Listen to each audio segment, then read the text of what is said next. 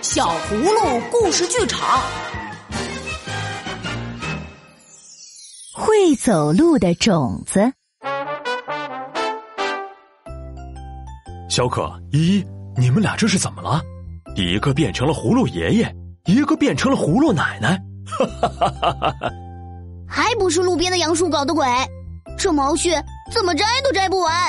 其他季节也没有看到杨树有这么多毛絮，不知道这是怎么了。哈哈哈！这些白白的毛毛啊，叫做杨絮，这是杨树在传播种子。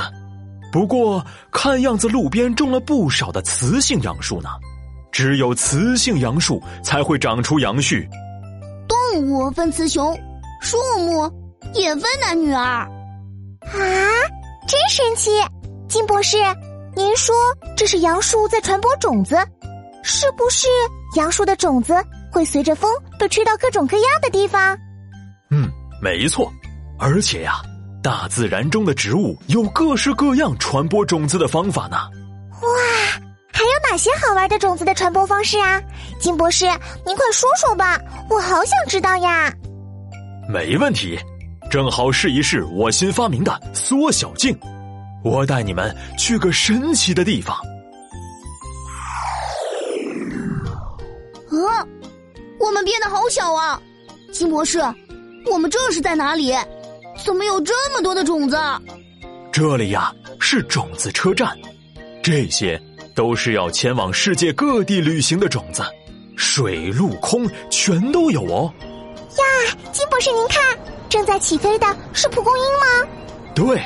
蒲公英是小伞兵，这不正要借着风起飞呢。啊！快让开！跑过来了一只兔子。哦，吓死我了！我变小了以后，看兔子都这么大。金博士，这里不是种子车站吗？为什么来了一只兔子？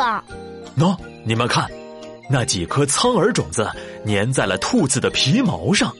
哦，我知道了。苍耳的种子是坐着小动物汽车到处旅行的，小可真是一点就通啊！不仅如此，还有不少种子先是被飞往世界各地的小鸟吃进肚子里，然后被当做粪便排泄出来，由此抵达不同地方的。啊，椰子掉进水里了！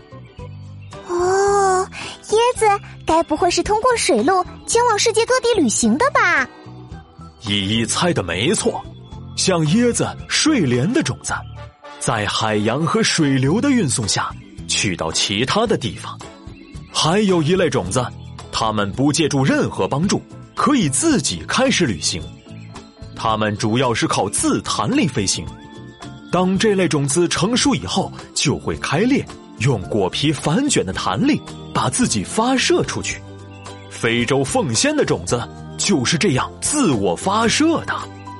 种子们真聪明，虽然它们没有脚，却能通过各种各样的方式展开他们的旅程。